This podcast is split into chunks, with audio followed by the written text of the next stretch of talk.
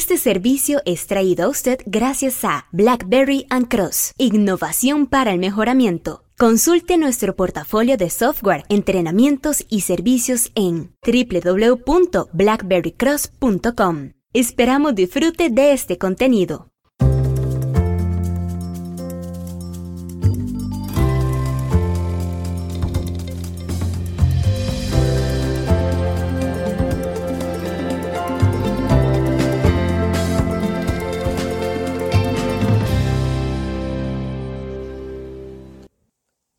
Hola, ¿qué tal? Omar Mora desde Blackberry and Cross, hoy en el Coyol de Alajuela, transmitiendo el vivo acá desde una de las empresas clientes.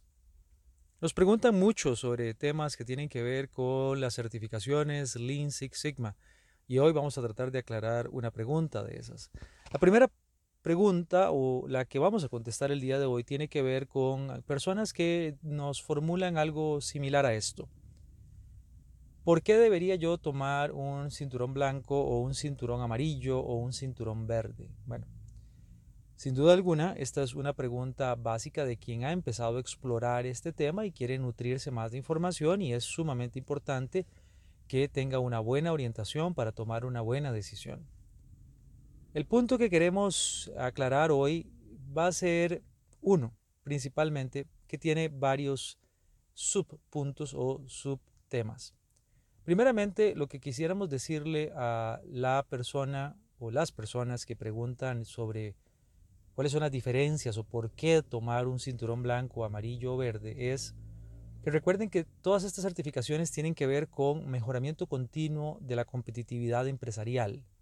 Y por lo tanto, si bien es cierto, muchas de estas preguntas son hechas a título personal, porque es el individuo quien quiere obtener la certificación, Realmente lo que gana el individuo son destrezas que las compañías valoran para poder mejorar su competitividad.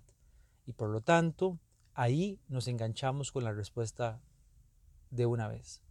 Si usted está buscando crecer en el tema de mejora continua, de técnicas para mejorar la competitividad empresarial, sin duda alguna las certificaciones en Lean Six Sigma son muy útiles.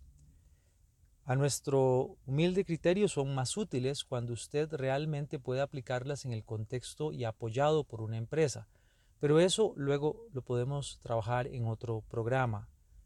Por ahora, concentrémonos en que usted ha decidido entonces tomar su preparación en Lean Six Sigma porque sabe que las compañías aprecian tener profesionales capacitadas, capacitados en competitividad, en cómo lograr reducir costos, en cómo lograr evitar costos, en cómo agregar valor.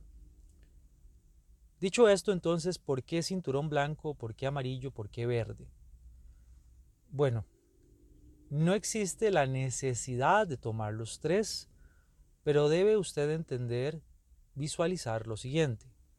Cada cinturón ha sido diseñado con una serie de temática dependiendo de dos principales componentes. ¿Qué tanta experiencia laboral tiene la persona? ¿Y qué tanta experiencia en el tema de mejora continua tiene la persona? Por lo tanto, una persona muy joven, laboralmente hablando, que nunca haya tenido conocimiento de mejora continua, probablemente debería escoger iniciar con un cinturón blanco.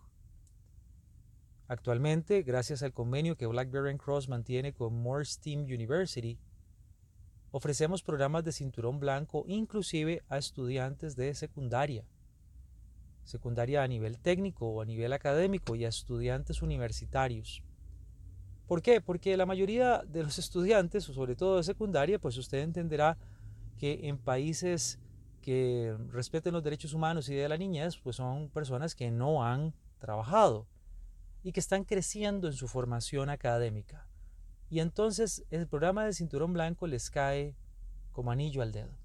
Aprenden sobre mejora continua, se forman con bases técnicas sólidas y cuando llegan al mercado laboral, sea que salgan a trabajar como técnicos o consigan un trabajo para poder financiar sus estudios, el cinturón blanco les funciona de muy buena manera.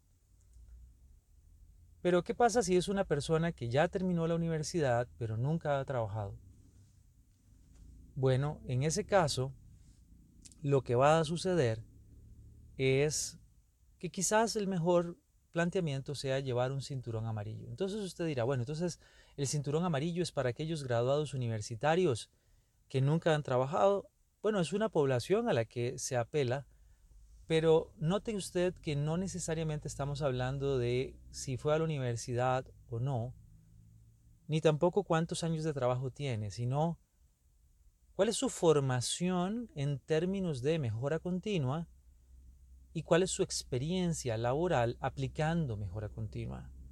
Por ejemplo, si usted estudió psicología, de seguro es necesario saber que usted ha cubierto N cantidad de temas propios de su carrera.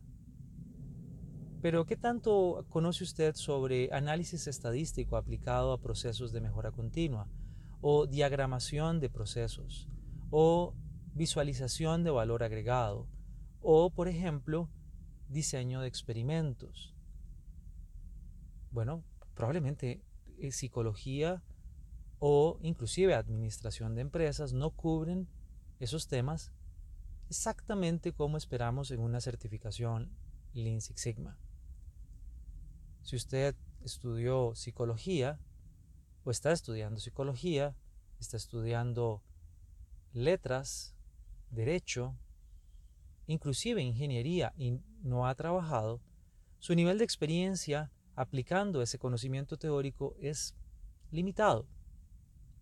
Y es común que sea limitado porque usted está empezando su carrera laboral. Es el momento entonces en donde alguien dice, bueno, quizás podríamos darle a esta persona un cinturón blanco y luego un cinturón amarillo o pasar directamente al cinturón amarillo.